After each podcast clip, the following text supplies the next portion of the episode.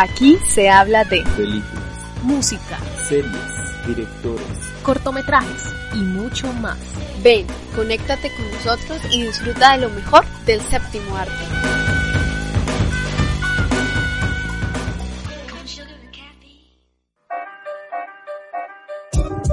Yeah, ya tenemos el tenemos una página de cine en Marte. Pa' que nos apoye siempre van en esa página.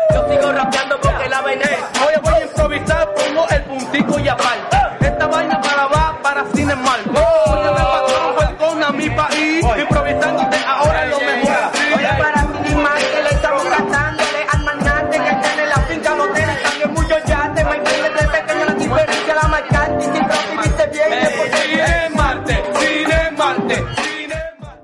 Bienvenidos y bienvenidas a Cinemartes al aire, más voces, más historias, saludando aquí a mi gran equipo de hoy, que somos puras mujeres, la verdad, en estos últimos programas ha sido maravilloso estar con chicas muy inteligentes y que han hecho parte de nuestro equipo ya por varios años y por algunos meses. Doy la bienvenida a Andrea Ortiz, ¿cómo estás? Es un gusto nuevamente acompañarlos y estar con esta belleza de mujeres. Así es, seguimos acá puestos y dispuestos a trabajar por ustedes y para hablarles un poco más del séptimo arte y por eso está aquí nuestra seguidora número uno de los festivales de cine, Nicole, ¿cómo estás? Hola Daniela y hola a todas las personas que nos sintonizan en este momento. Claro que sí, Daniela. Incluso yo ahorita estaba agendándome para los festivales que se aproximan, que esperemos sean presenciales. Entonces estaremos al tanto, les estaré comunicando qué sucede con esos festivales. Tenemos fe de que esos festivales de verdad puedan ser mejor que los anteriores y que podamos disfrutar más de lo que está trayendo Colombia y el mundo entero en el cine. Y también como está Jennifer, que también está siendo parte de nuestro equipo hace un corto tiempo, pero que prácticamente ya, ya es de la familia. Ya ella está en nuestra familia y no se va a ir. Claro, claro. Ya Cine Marte está en mi corazoncito. Bueno, hola chicas, hola Daniela. Pues ante todo un saludo muy especial a los que nos están acompañando en este programa. Pues espero que se encuentren muy bien. Y bueno, pues yo por mi parte también emocionada por este programa, por estas sorpresas que les traemos y con algo de frío por estos climas que han estado aquí sucediendo en el país. Pero pues sobre todo feliz de encontrarme con ustedes y hablar de lo que tanto nos gusta que es el cine. Así es, estamos aquí para hablar de este séptimo arte que hace parte de nuestros corazones y que hace parte de, bueno, nuestra, nuestro estilo de vida porque esto lo hacemos con muchísimo amor. Bueno, vamos a comenzar con la banda del día.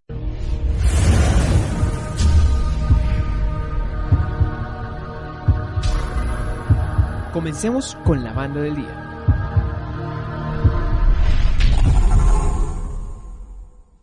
Esta una banda del día que yo sé que muchos hemos escuchado y que en una película de los de las películas que siempre decimos acá de uno de los thrillers psicológicos la han escuchado, así que escuchemos.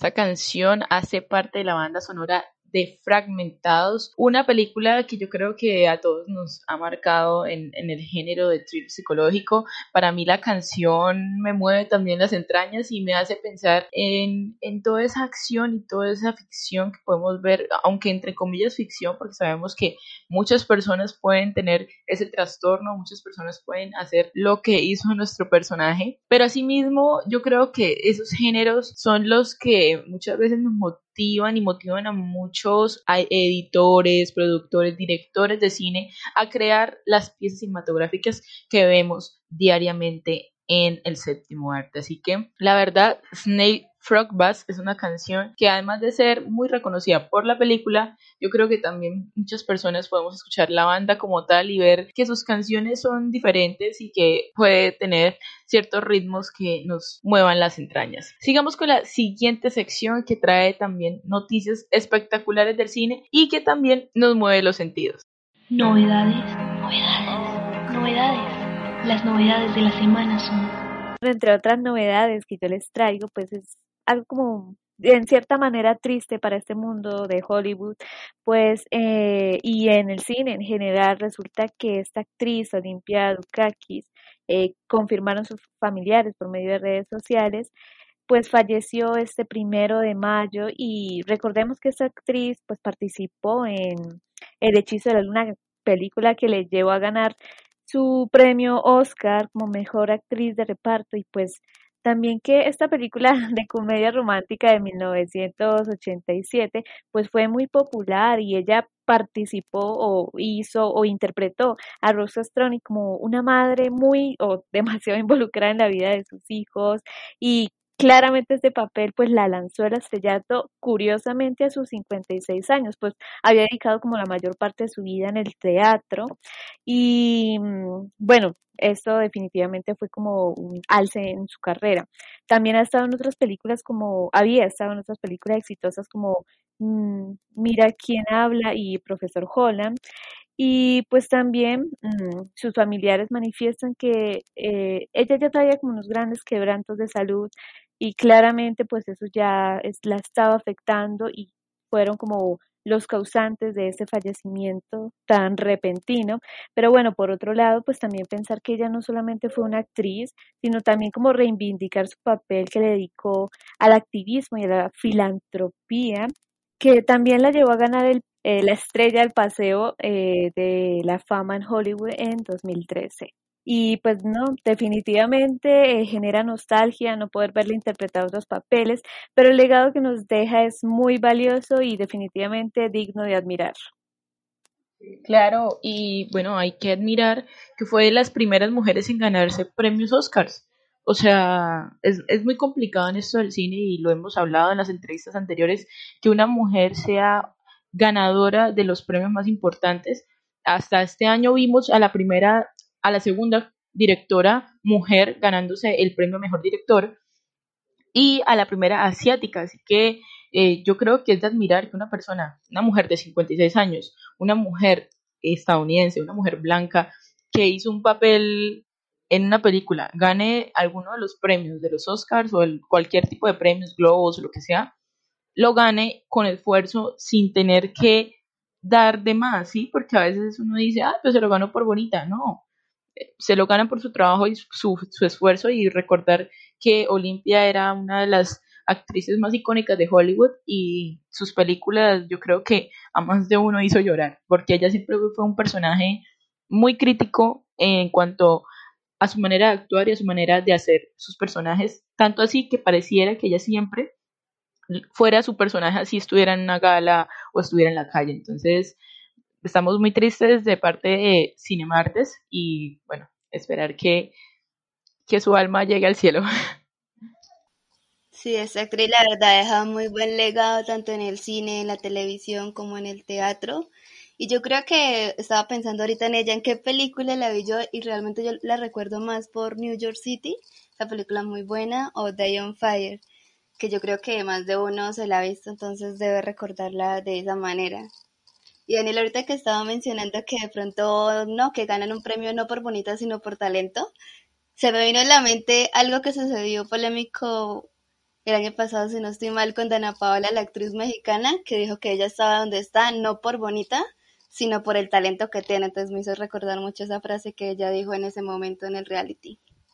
Bueno, yo les tengo una noticia súper interesante para todos los fanáticos de Animales Fantásticos. Ya se viene la tercera película de esta serie. Matt Mikkelsen habló sobre el guion. Animales Fantásticos 3 está bastante cerca y yo creo que me incluyo los fanáticos y todas las personas que de pronto les interesa si no sean tan fanáticos de todo esto del spin-off de Harry Potter, es que el director reveló detalles sobre el guion de la película. El año que viene los fantásticos y todos los fanáticos también podrán ver finalmente Animales Fantásticos 3. Esta es la tercera entrega del spin-off de Harry Potter que está basado en el magizólogo New Scamander. Iba a llegar a la pantalla grande este año, pero pues como todos sabemos, la pandemia complicó todos estos planes que se llevaban a cabo. Además, la marcha de Johnny Depp también tuvo su peso en la realización de la cinta. En su lugar ingresó Matt Mikkelsen, quien reveló recientemente nuevos detalles. El actor ha hablado con Total Film sobre qué podemos esperar de esta película y también aprovechó para confirmar que ya finalizó el rodaje y de esta manera Matt dice que nos preparemos para todo el grama. Él dice, obviamente solo he sido parte de esto la mitad del tiempo respecto a los demás. Fue una experiencia encantadora, creo que tiene un gran guion, una historia sólida y buena. Así que a la hora de comparar creo que la película será, ya sabes, todo lo mágica que tiene que ser con criaturas maravillosas, pero también bastante bonita. Alberga historias realmente interesantes y que rompen el corazón y espero que todo funcione. Entonces me imagino que todo este cuento de Grindelwald va a ser súper diferente o no sé. Y lo poco que se sabe de la película es que va a contar con un guion escrito por J. Rowling, que es por primera vez la cinta, quien también contó con la ayuda de Stevie Clubs, ya que en algún momento la acción se va a trasladar a Brasil. Lo que llama mucha la atención es cómo van a lidiar todo este cambio de actores en, en Grindelwald, donde antes estaba Johnny Depp, pero ahora vamos a ver a Matt entonces yo creo que va a ser algo así como, oh, ¿dónde está Johnny? Pero bueno, dicho esto, el actor también asegura que vamos a notar diferentes personajes, nuevos animales maravillosos y que incluso va a ser prácticamente el mismo personaje, aunque va a tener una que otra diferencia. Entonces él con respecto a, a eso, él dice, hemos hecho algunos puentes que nos permitirán reconocerlo, pero también hemos dicho que tenemos que hacerlo nuestro. He sido fan de Johnny Depp desde que le di cuando era joven e intentar aportar su intensidad y su forma de hacerlo en mi trabajo no es posible. Tengo que encontrar mi propia versión, porque la suya es única y tengo que dejar que eso sea así y encontrar un camino diferente. Entonces esperemos qué va a pasar con esta película que se va a estrenar. Hay una fecha estipulada para el julio del año 2022, entonces esperemos que no se aplace más y podamos ver esta maravillosa película. Así es, yo, yo soy fan, aquí lo digo, yo soy fan de esa película, la he visto toda, las he visto todas. Mi mamá dice que no entiende por qué me gusta, pero la verdad me encanta cómo juegan con los efectos especiales. Me va a hacer muchísima falta Johnny Depp porque creo que es el personaje, el actor para ese personaje, un personaje muy cambiante. Pero igualmente pues vamos a ver qué nos trae la nueva película. Bueno, ahora vamos a la, a la tercera sección de nuestro programa y vamos a escuchar una entrevista de Maravilla, muy cinéfila, que bueno, yo sé que a ustedes les va a encantar. El elegido de la semana es... Bueno, en esta entrevista tenemos a Agustín Patiño, un personaje maravilloso. Eh, la verdad, les voy a hacer una breve introducción de quién es él. Él es un estudiante de la UPB de Medellín que hizo, pues, grandes aportes en la parte audiovisual porque él estudia eh, artes audiovisuales allá en Medellín. Él estuvo nominado a la Cinta Catalina con Venezuela en, en, casa, disponible en RTVC. Así que esperamos que vean su participación y vean su, su film para que sepan más de él. Así que vamos a escuchar esta buena entrevista, unos 28 segundos eh, de mucho, mucho conocimiento y pues ya saben, estén pendientes de las próximas entrevistas que van a estar muy, muy buenas.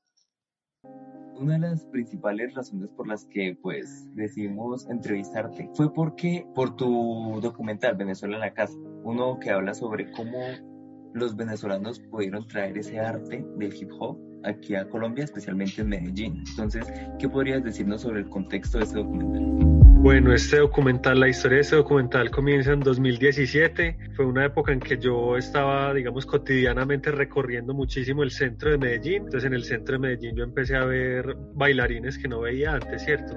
Y yo me, di cuenta de que eran venezolanos por su forma de hablar, por las cosas que decían y porque claramente gritaban Venezuela en la casa. Ese Venezuela en la casa eh, es el título del documental. No es gratis porque eso es un grito, es un grito, es una forma de decir acá llegamos, somos venezolanos, estamos representando nuestra cultura venezolana y nuestra cultura hip hop. Eso es, digamos, casi que un llamado eh, bastante usual, por ejemplo, en las batallas de breaking, ¿cierto? El breaking es una de, las, de los cuatro pilares eh, del hip hop. Eh, muchas personas ya lo conocerán más fácil como breakdance o digamos el ya se ha venido eh, juntando con muchos otros bailes pues y las danzas urbanas y etcétera cierto pero entonces en las batallas de breaking en los eventos de, de exhibición y de competencia de breaking pues ellos dicen eh, no sé, Medellín en la casa o de la ciudad de la que sean o de su o el nombre de su crew, ¿cierto? Por ejemplo, en Medellín hay uno muy reconocido que son samuráis veloces, que en gran parte son venezolanos, entonces ellos dicen samuráis veloces en la casa o Speed Angels en la casa. Entonces, eh, eh, sí, eso es recurrente, ese es el nombre pues de, del documental. Yo, yo vi a estos bailarines y dije, qué interesante, acá hay un tema, digamos, periodístico. Mi interés inicialmente fue periodístico. Yo digo, estas personas son migrantes están buscando oportunidades en Colombia y qué interesante, ¿cierto? Esto es algo inédito que pues, yo nunca había visto. Eh, no es que no existiera cultura hip hop ni bailarines en Medellín porque los hay y de gran calidad.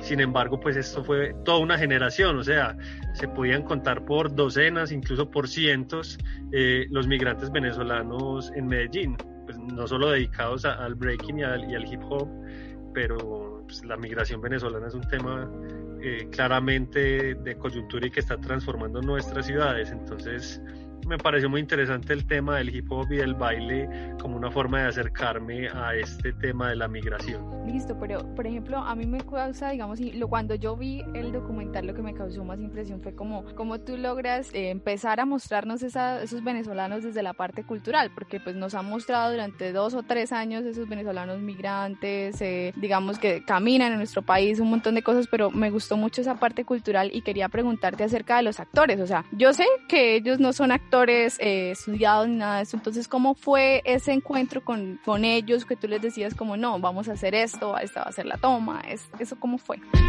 Pues claramente este es un contenido de no ficción, es documental, es decir, ellos aparecen en el documental tal y cual como son, con sus nombres y como con su forma de ser, ¿cierto? Sus equipos, en fin. Sin embargo, pues el baile es en sí una puesta en escena, entonces ellos todo el tiempo están pensando en la puesta en escena, ¿qué vamos a hacer para el show? Digamos, eh, dentro del, dentro del hip hop y lo que ellos hacen, pues están las batallas y las exhibiciones de breaking como más estrictas, pero hay algo que se llama los street shows, ¿cierto? Entonces el show callejero tiene otros elementos que no son propiamente del breakdance, sino también del parkour, de las acrobacias. Entonces son elementos que se le añaden. Entonces ellos siempre están pensando en la, en la puesta en escena, en cómo conectar con un público que los está viendo, que se va a quedar viéndolos y que les va a dar un incentivo o que les va a decir, mira, yo te quiero contratar para esto, para lo otro. Entonces ellos tienen una conciencia escénica supremamente desarrollada con el baile. Entonces a, la hora de plantear también las puestas en, escena del documental y la, la, premisa del documental que es eh, que hay dos grupos, digamos, antagónicos que, que, van a batallar y que se están, digamos, disputando ciertos lugares, eh, digamos que eso, eso estaba dentro de la misma cultura del breaking y del, y del hip hop, ¿cierto? Ese asunto de la batalla en el breaking, pues es, o sea, eso no me lo tuve que inventar yo, eso ya existía.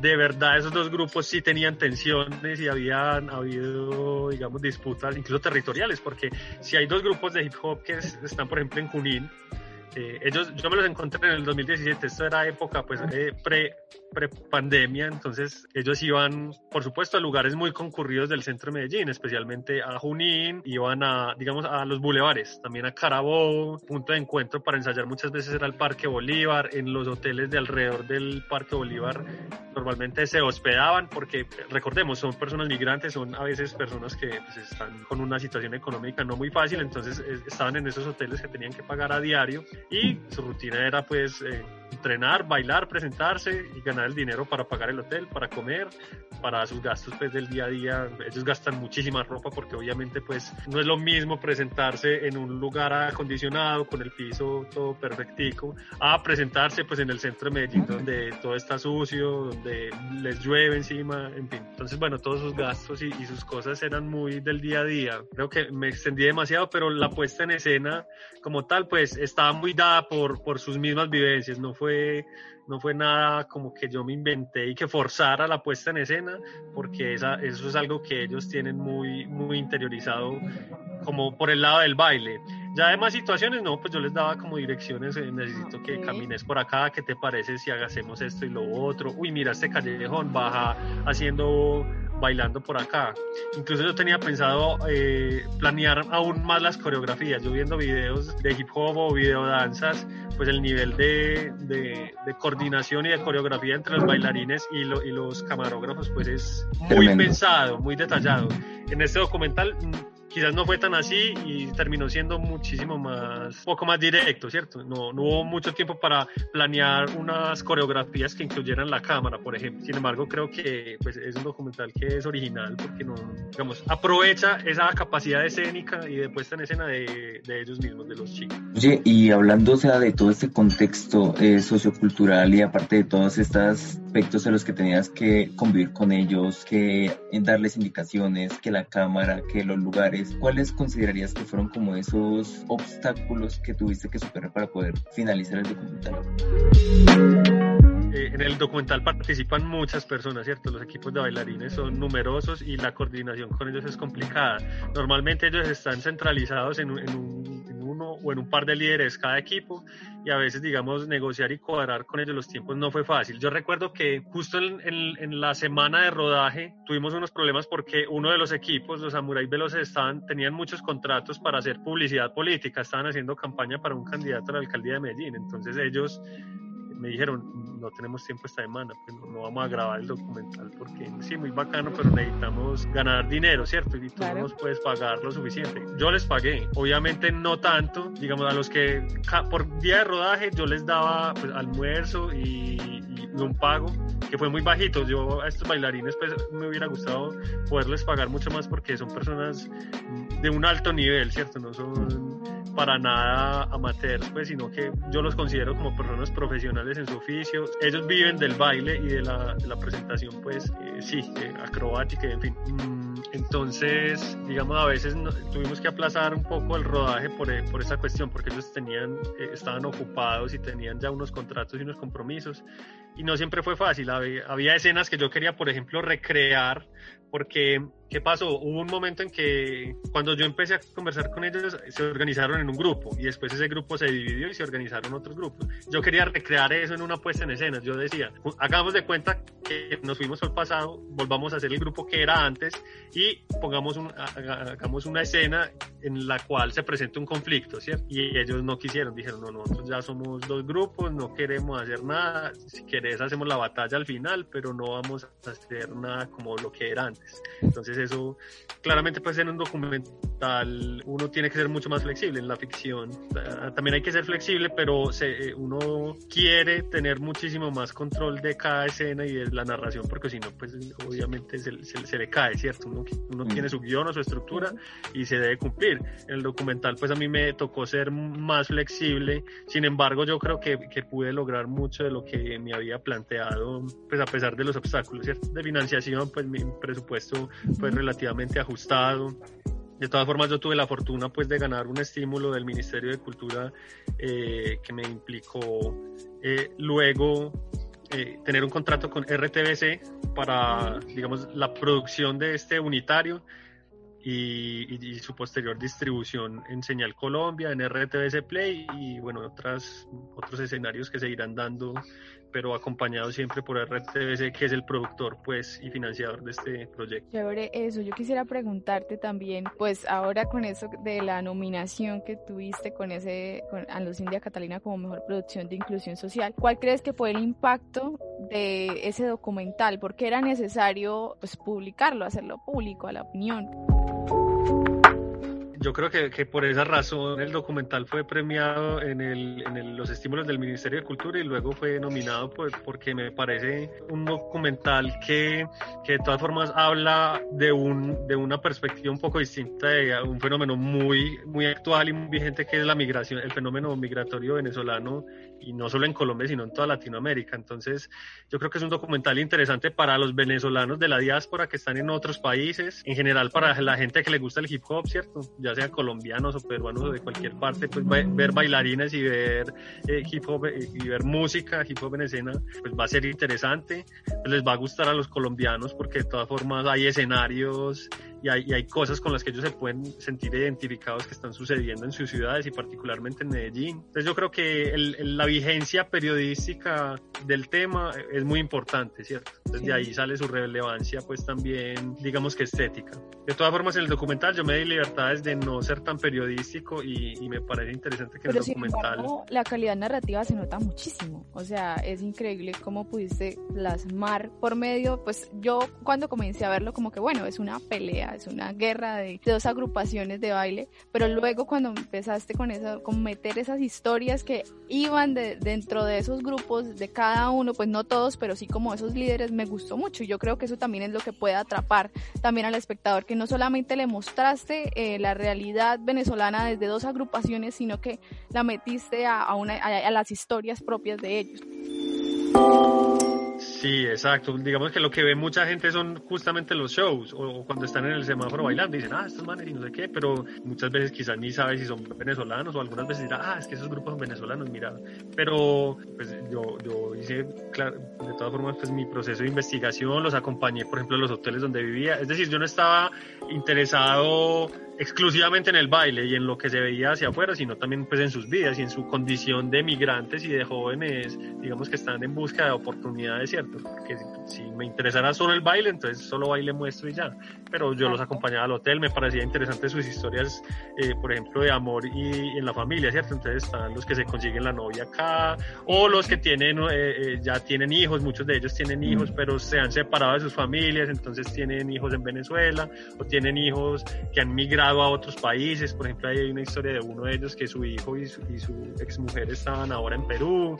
Conocí a otro que se eh, eh, reencontró con su eh, compañera y con su hijo acá en Medellín, pero después se separaron. Digamos que en general esas, esas historias pues como más personales y más íntimas también las abordo, pues no súper profundamente, ¿cierto? No, no expongo, digamos, la intimidad de forma indelicada, sino que muestra un poquito otras capas, ¿cierto? Además de las de exclusivamente pues de, de, su baile, lo tan vistoso que se ve. Sí, porque es que mira que de alguna forma como que pudiste captar esa, ese balance, porque aquellas personas, aquel público colombiano, nacional, internacional, que le atrae el baile tipo como, o sea, en tal como va, como danza, como arte, es algo muy atrayente el documental y también muestras el detrás de aquello que todos esos bailarines, principalmente de street de calle, tienen que sufrir o sufrieron o viven en esos momentos al ser artistas callejeros por el mismo hecho. Además de que también como que muestras un nuevo aspecto cultural que muchos no sabían de Venezuela. Todos sabemos que el hip hop inició, se creó básicamente en lo que es Estados Unidos. Ahí fue donde fue sus inicios. Y que también veamos un grupo social como los venezolanos, que se cambie ese concepto mental en donde solo se ven como los desplazados, los necesitados, también se ve como aquella gente que lucha, que también tiene una historia, que también tiene algo para mostrar como lo es este tipo de arte, es algo pues sumamente no solo atractivo, sino también muestra una nueva forma de cultura, una nueva forma de visualizar a los otros.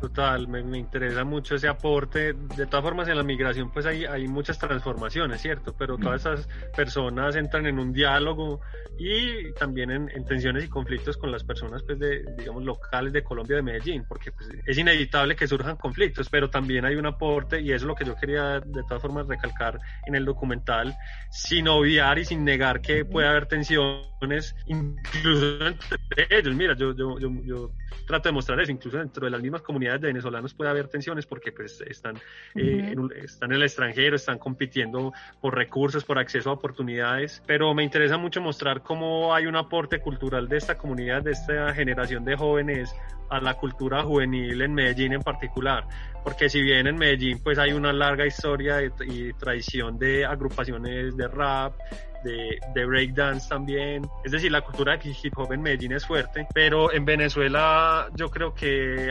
había, era otro nivel, ¿cierto? Era mucho más masivo, era más refinada y tenía como unos niveles competitivos muy altos. Entonces estos B-Boys, que son y B-Girls, que son los practicantes del breaking, eran muy apoyados, digamos, durante una época de Venezuela fueron súper apoyados por el Estado, había mucho apoyo al deporte, entonces, digamos, había grupos o sea, eh, era un deporte, ¿cierto? Había mucho fomento estatal, por ejemplo, para que compitieran en el exterior. Entonces yo conocía personas que habían competido en los Estados Unidos, en Europa, habían viajado, digamos, apoyados por el Estado. Eso en Colombia no pasa tanto, apenas está empezando a pasar, ¿cierto? Es más underground esa movida de hip hop. En Venezuela era, incluso con el rap también, pues algunos de los, de los raperos en hispanos o de lengua española más reconocidos, aparte pues, de los españoles, son justamente venezolanos. Está Cancerbero, está Apache, está Cap incluso muchos de ellos están ahora acá en Colombia también. Y, y, no es por decir que acá en Medellín o en Colombia no había raperos, no había B-Boys y B-Girls, sí los había, pero esa cultura de hip hop estaba más refinada en Venezuela y había como una escena mucho más grande y, y más competitiva, había mucha esa cultura de competencia y eso ayuda a que suba el nivel, ¿cierto? Entonces acá, ¿qué empezó a pasar en Colombia? Que, que toda esta gente empezó a crear exhibición, lo que pasa en Venezuela, a crear muchas más exhibiciones, a crear muchas más competencias, a incluso a entrar en competencia con los grupos locales y decir, no, esos jurados no nos parecen muy bien, o entonces eso me parece que también es un estímulo para la cultura de hip hop en, en, Antioquia, porque entonces los b-boys eh, paisas o, colombianos van a decir, uy, pero es que estos venezolanos tienen mero nivel, entonces no nos podemos relajar en los laureles, ¿cierto? Tenemos que seguir compitiendo por ejemplo, Club Peligroso es muy bueno y muy competitivo y mandan gente a otros países, muy bien, pero creo que en general se están viendo como, por decirlo así, pullados o estimulados por la competencia, porque es que el talento en Venezuela era muy grande, ¿cierto? Incluso en números, que yo, yo digo, ¿cuánta gente en Venezuela, cuántos jóvenes se dedicaban a esto? Yo creo que es claramente mayor el número, eh, digamos, de representantes o de de gente involucrada en este tipo de actividades. Y me parece bacano porque en Medellín pues entonces está apareciendo más oferta cultural por ese lado. Yo quisiera preguntarte por la parte investigativa, porque pues cuando uno ve el documental también se da cuenta de que están esos lugares, en los, de esas prácticas discursivas, por ejemplo, la importancia de la calle, la importancia del semáforo, de eso que se crea ahí, todas esas prácticas culturales que se crean en la calle y yo creo que quisiera preguntarte si tú lo pensaste, fue como a propósito, sí, quiero este, empezar digamos, como a, que se vea ese escenario, la importancia de la calle, la importancia del semáforo, la importancia de esos barrios arriba que de pronto nadie mira, o fue como de acuerdo a esa realidad se vinieron todas esas cosas que mostraste? Sí, yo creo que todo se dio de manera muy natural, no fue nada demasiado premeditado ni forzado, sino que todo era como el mismo universo, los lugares que ellos habitaban, el hotel que ellos eh, habían estado viviendo, los lugares donde ellos solían eh, presentarse. Quizás, por ejemplo, en la escena final donde hay una batalla, eh, ese lugar es muy especial y digamos, no era un lugar donde yo los hubiera visto, pero fue un lugar que me, se me prestaba muy bien para esa escena final. Ese lugar, o lo llaman la plaquita, y queda en todo el corazón de Moravia, ¿cierto? Entonces a mí ese lugar me pareció muy interesante, me servía, aunque yo nunca los vi ahí antes, o sea, eso fue, eso sí fue una puesta en escena y una cosa como de dirección y de producción, pues se prestaba muy bien. Y sin embargo en la plaquita ya había, ya sí habían grabado videoclips, cosas por el estilo, entonces cuando yo hice la gestión para esa producción, eh, me fue fácil porque ya más o menos sabían qué, qué era lo que yo quería y dijeron de una, cuadramos, ¿saben? acá tenemos un torneo, pero entonces lo, lo recuadramos, en fin, ¿cierto? Entonces se prestó, incluso aunque no era su escenario pues natural, pues todo se, todo se, todo fluyó. Pero sí porque mira que de alguna forma tenemos que tener en cuenta que el hip hop inició en las calles, por las zonas, eh, como lo he dicho antes, estadounidenses, y pues que también se ve en, Medellín, o sea, que ellos planteado todo este documental en la zona de Medellín, donde como lo dijiste antes, se ve también rap, se ve también como otros tipos de formación cultural de este modo. También como que encierra mucho lo que fue el documental. ¿Por qué? Porque, por ejemplo, tenemos que tener en cuenta que el hip hop, sus cuatro principales bases son el b-boy, el DJ, son también el mic y también el graffiti cosas de las cuatro que se pueden visualizar también dentro del documental, algo que es sumamente importante más para estos grupos y más porque también de alguna forma como que demuestra que se puede luchar, porque ellos luchan prácticamente cuando hacen esas batallas. La verdad son bastante personales muchas veces, pero ellos luchan de una forma que no es violenta, luchan a través de su arte. Exacto, ellos lo dicen. Esa es una forma, de todas formas, de tramitar un conflicto que ellos están claramente y en, Venezuela muchas de estas personas son, son gente pues eh, humilde, ¿cierto? Y que a veces tienen historias muy complicadas. Alguna vez me contaron de algunos de los chicos que me decían, pues es que este man en Venezuela iba armado a las competencias y yo era como, uy, parce, que, que heavy, ¿cierto? Y son gente que a veces puede ser agresiva, ¿cierto? Como gente, pero normal, o sea, eh, digamos, son formas de ser y son formas de habitar la calle. La calle es agresiva y si tú, digamos, muestras un, centímetro de debilidad, pues eh, mejor escóndete o no, no te puedes permitir eso, ¿cierto? Entonces, digamos que son otras formas de ser y de habitar el mundo. Eh, a toda esta gente yo la conocí en la calle, normalmente en los shows o porque me los presentaban otros que yo había conocido en la calle, entonces eso se dio de manera muy natural. Aunque en Venezuela ellos estaban acostumbrados ya incluso a otro, digamos, sí, calle, calle para entrenar, pero ellos, por ejemplo, el, el asunto del semáforo, si es algo más de necesidad acá en Colombia, Colombia, yo en Venezuela no hacían eso, ah. porque digamos, estaban, ya había gente que tenía un, o sea, si yo soy un vivo y súper teso, que estoy a nivel de competencia para ir a Estados Unidos o España, pues un semáforo no es lugar para mí, pero si la situación está grave y en Colombia no soy nadie, pues parce, te tocó, porque hay que comer o hay que mandar dinero a Venezuela, a tu familia, tenés hijos, ¿cierto? El mucha, uno de los, bueno, eh, tuvimos la oportunidad de producir un sencillo que fue también alguien que yo escuché en un bus, era, era un man venezolano y cantó su tema. Y yo dije, este tema está buenísimo, eh, después lo contacté y yo le dije, eh, qué bacano, me interesa tu tema, no sé qué, esa pista de quién es, bueno, era una pista que él había usado, sacado de YouTube, entonces yo le dije, parce, necesitamos producirla porque pues esa pista de YouTube no me sirve, entonces contacté a un, a un chico, un productor, un beatmaker antioqueño paisa, y se produjo la pista. Entonces, eso es de las cosas que, que me gustan mucho de este documental. Se produjo ese tema, estaba, estaba el rapero y, lo contacté pues con este productor antioqueño y, ese, y ese tema se produjo. Y había otro de otra agrupación también de venezolanos, que es el tema que aparece al final, que es de una agrupación que se llama Evolución Positiva. Ese tema sí estaba producido y no fue sino, digamos, obtener la licencia por parte de ellos, pero eh, me gustó mucho pues también como esa parte de la música y como lo decías pues también eh, Miguel, el DJ y el, y el MC, o sea, el micrófono, son parte de la cultura hip hop, hip hop también, entonces me parece muy interesante haberlo incluido. Y también con sello venezolano, pues ahí. Yo quisiera ya para terminar preguntarte, es como más bajo tu experiencia y pues también recogiendo lo que hiciste en este documental, es por qué es importante, por qué consideras que es importante hacer cine documental, mantenerlo y pues obviamente que las personas lo vean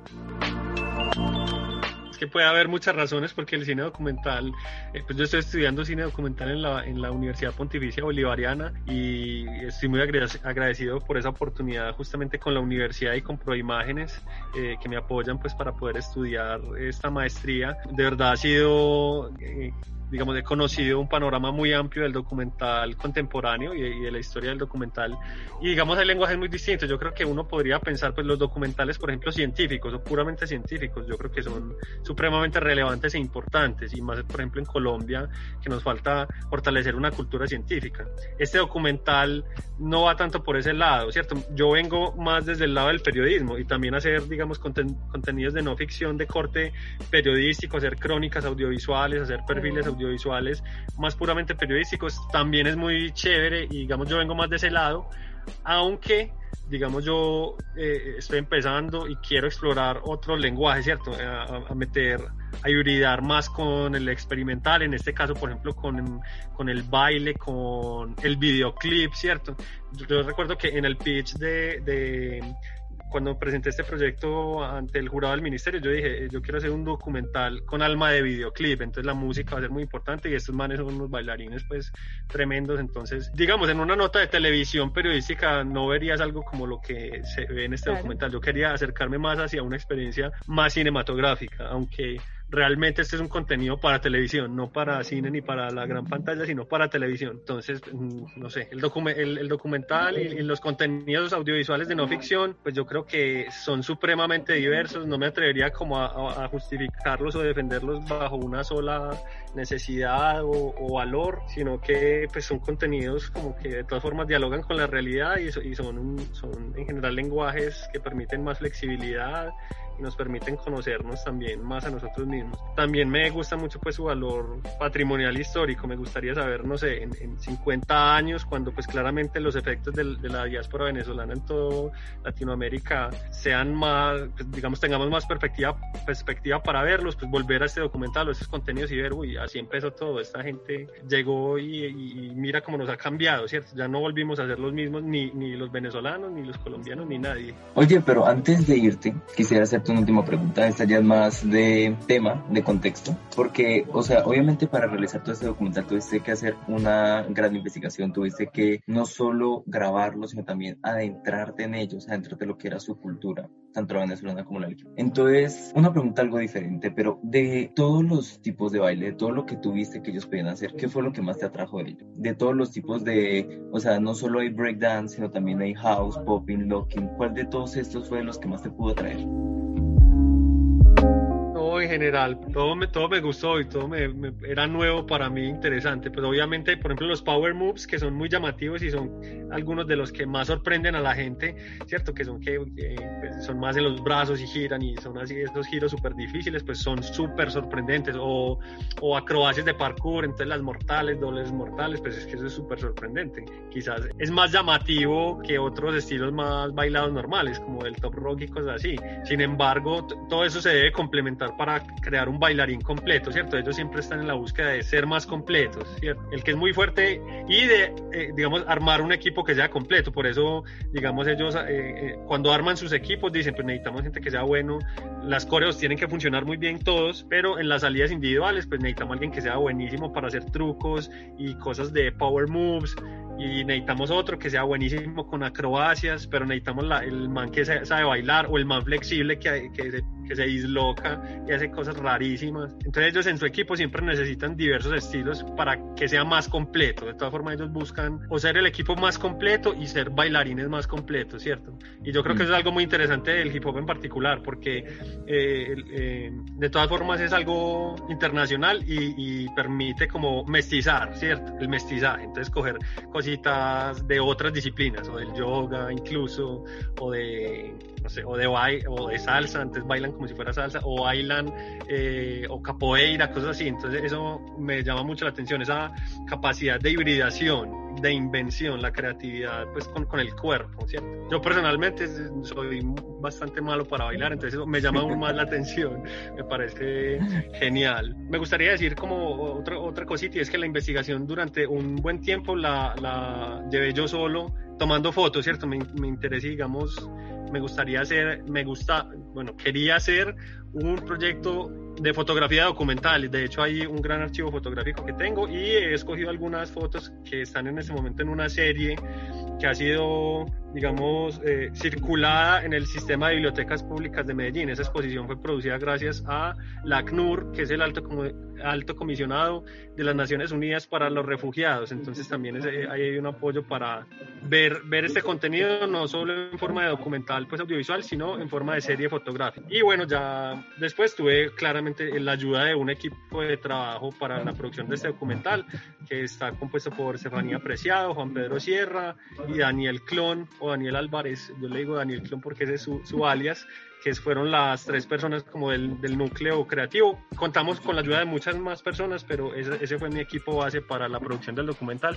Sin ellos, pues no hubiera sido posible realizar. Ah, bueno, Agustín, la verdad, muchísimas gracias por permitirnos haberte entrevistado, por permitirnos tenerte aquí y pues traer un poco de tu vasta experiencia con esto, con toda esta experiencia de los documentales y darnos ese otro punto de vista sobre no solo nuestra propia cultura, sino también sobre la cultura de otros, sobre todo este tema de lo que es exterior a lo que nuestro propio pensamiento puede tener. Definitivamente, muchísimas, gracias. a ti, Agustín, de verdad. Primero, pues también como que somos ahí parceros de universidad, entonces pues, pues gracias por eso, de verdad. Bueno, primero que todo, muchas gracias por la invitación, muy chévere conversar con ustedes, de todas formas, pues... Eh, eh, creo que me halagas demasiado con mi, lo de vasta experiencia porque yo considero que apenas estoy comenzando. Este es mi primer proyecto como un poco más ambicioso en el documental.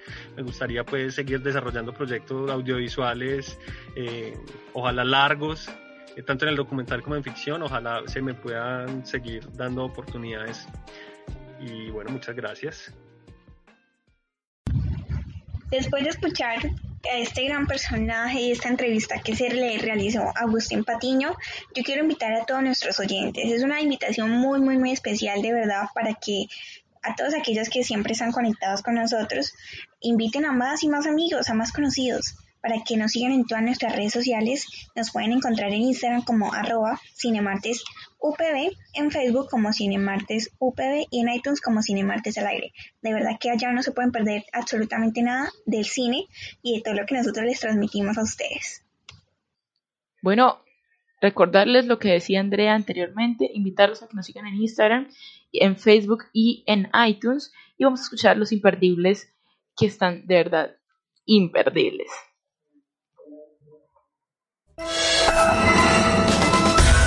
Y estas son las imperdibles. Ahora ya les traigo una súper imperdible, de verdad que no se pueden perder porque es muy muy muy buena, se llama Red Hot, traducida como Punto Rojo, es una película sueca de 2021, es del género del thriller psicológico. Y es escrita por Alain Darbock por Comper Dixon, son dos eh, pues escritores y es dirigida por Alain Darbock también y la película está protagonizada por Joe. Bueno, son nombres un poco raros de pronunciar, pero son unos artistas increíbles en este mundo del cine. También está, bueno, aparte de jo Johannes, está Nana, está Anastasios, está Khaled Mostoin eh, y está Thomas Bergson. Y bueno, esta película se estrenó en, Netflix el 11 de febrero de este año, o sea, súper reciente. Les traigo así como cuando nos traen el pan recién salido del horno, así de una, para que la vean, para que no se la pierdan.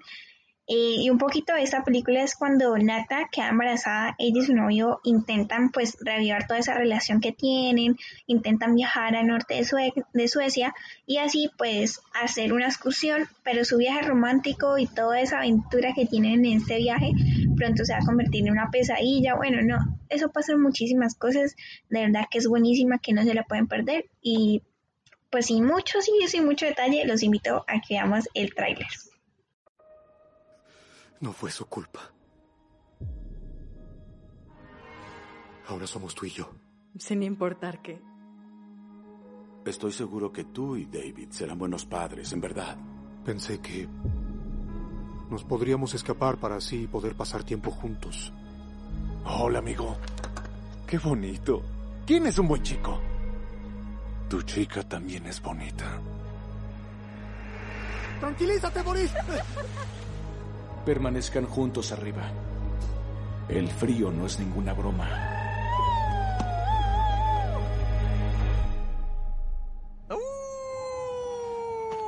no, basta. calma, amigo. David. Hola. Cariño, está en tu ropa. Muévete. ¡Es suficiente! Tenemos que irnos de aquí.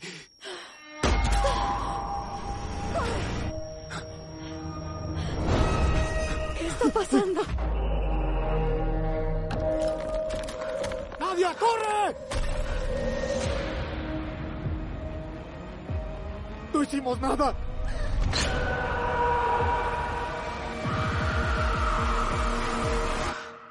Lo siento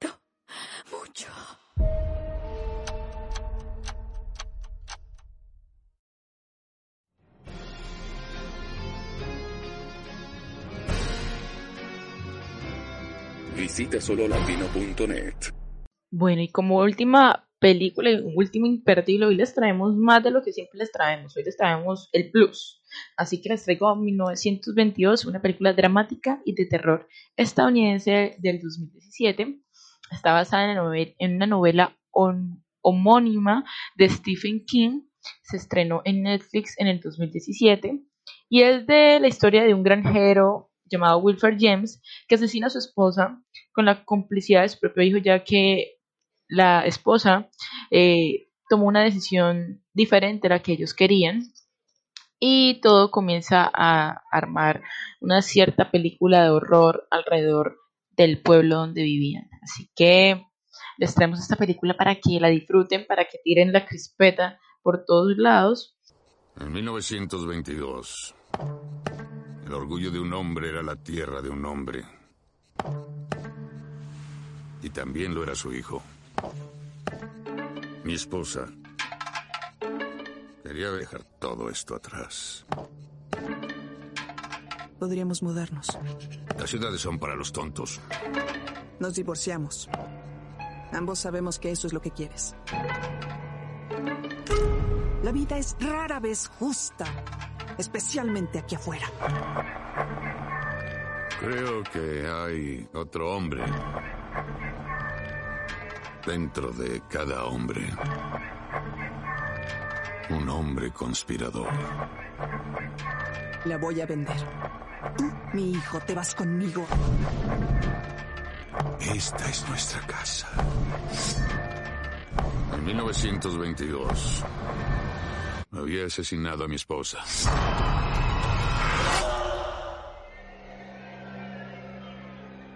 ¿Quiere un vaso de limonada, sheriff? ¿Me dejarías echar un vistazo o no? Solo tomo una maleta. Una mujer debería estar loca para dejar su cuarto y su casa.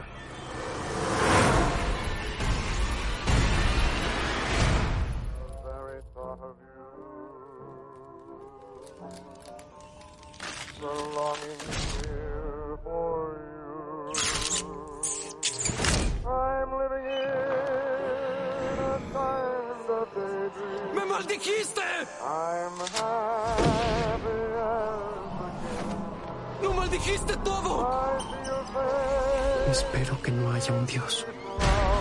Porque si no hay paraíso...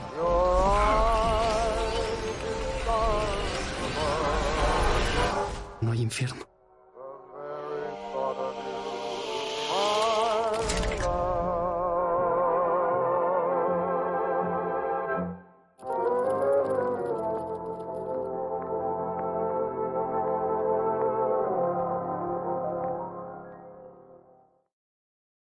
La película que te volará la cabeza esta semana es...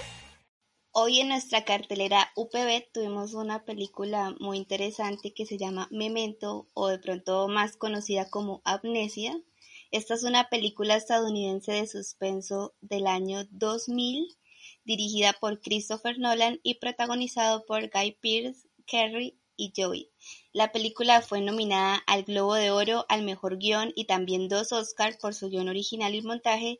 Y el guion es de Christopher y está basado en un relato llamado Memento Mori, que en latín significa Recuerda que vas a morir, escrito por su hermano Jonathan y publicado el año siguiente en el año 2001. Una de las mayores peculiaridades de esta película es que reside en su línea temporal, contada mediante constantes analepsis y prolepsis, que va mostrando según avanza la película las causas de lo que ya se ha visto en vez de ver las consecuencias. Entre estas hay escenas como por ejemplo en blanco y negro que progresan en un orden normal, pero al mismo tiempo se van intercalando en la historia y al llegar al final de la cinta se van uniendo. Esta es una película que trata de un hombre que tuvo un golpe pues muy fuerte y esto le generó un trauma cerebral que le causa también amnesia anterograda y el personaje que es Leonard es incapaz de almacenar diferentes recuerdos, en especial nuevos, prácticamente no puede de lo, de lo que hace actual no puede recordar absolutamente nada, por lo que se le olvida en muchos momentos qué está haciendo después de unos minutos. Sin embargo, también posee una memoria sensorial y él lo que hace es que recuerda cómo realizar las acciones cotidianas. Entonces, para que él pueda recordar todos los sucesos de la vida, él va creando un sistema usando fotos instantáneas para tener un registro de la gente con la cual se va relacionando, también dónde se hospeda y otros elementos básicos para el desarrollo de su vida. Además de estas fotografías, él también toma notas, se tatúa pistas. Pues acá como ocurrió un suceso, pues entonces se anota las pistas de todo el cuento del asesino con su esposa y también es algo muy ambiguo. Entonces, Leonard busca también vengarse del hombre que violó y asesinó a su mujer y que le provocó su enfermedad y a la vez se siente culpable por no haber creído en Sammy, que es otro personaje que sufrió su mismo problema. Entonces, esta película tiene temas muy interesantes como es la naturaleza de la memoria, la identidad, el tiempo, el recuerdo de conexo y también la realidad y la manipulación que tiene.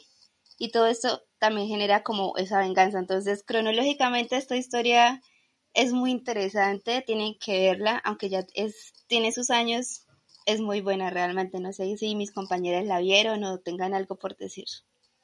Nicole, muy interesante esa película. Yo recuerdo que conocí a Christopher Nolan eh, por Interestelar y yo dije, no, qué locura, qué locura. Pero cuando vi Memento, yo dije, no, esta es la, la mejor película de este director claramente eh, Christopher Nolan tiene películas súper locas, súper, no sé, busca como la complejidad y jugar bastante con el tiempo. Y quería mencionar como un dato curioso y era que esta película fue grabada en tan solo ocho días. Está impresionante el trabajo de este director y de sus actores también.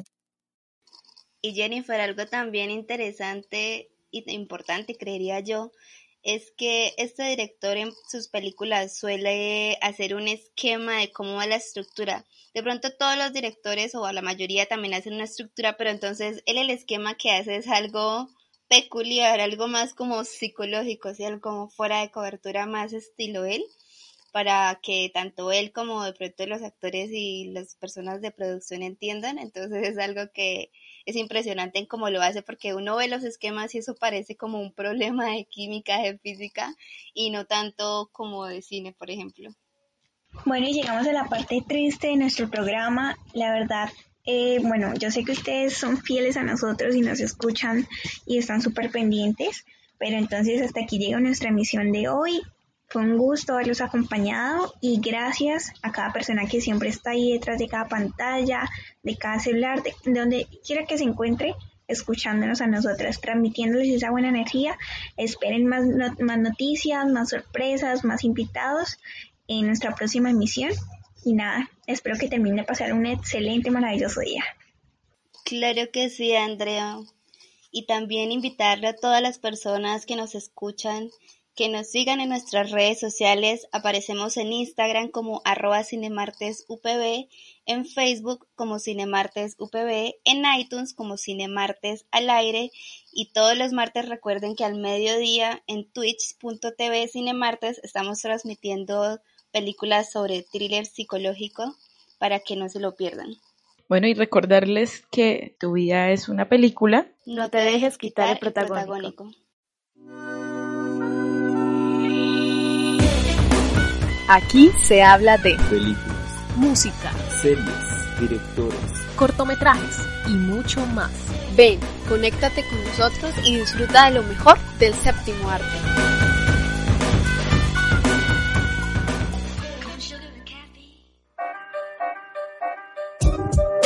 ya tenemos el plate, tenemos una página de cine en Marte. Para que nos apoye siempre van en esa página. Yo sigo rapeando porque la vaina es. Esta vaina para va para cine mal.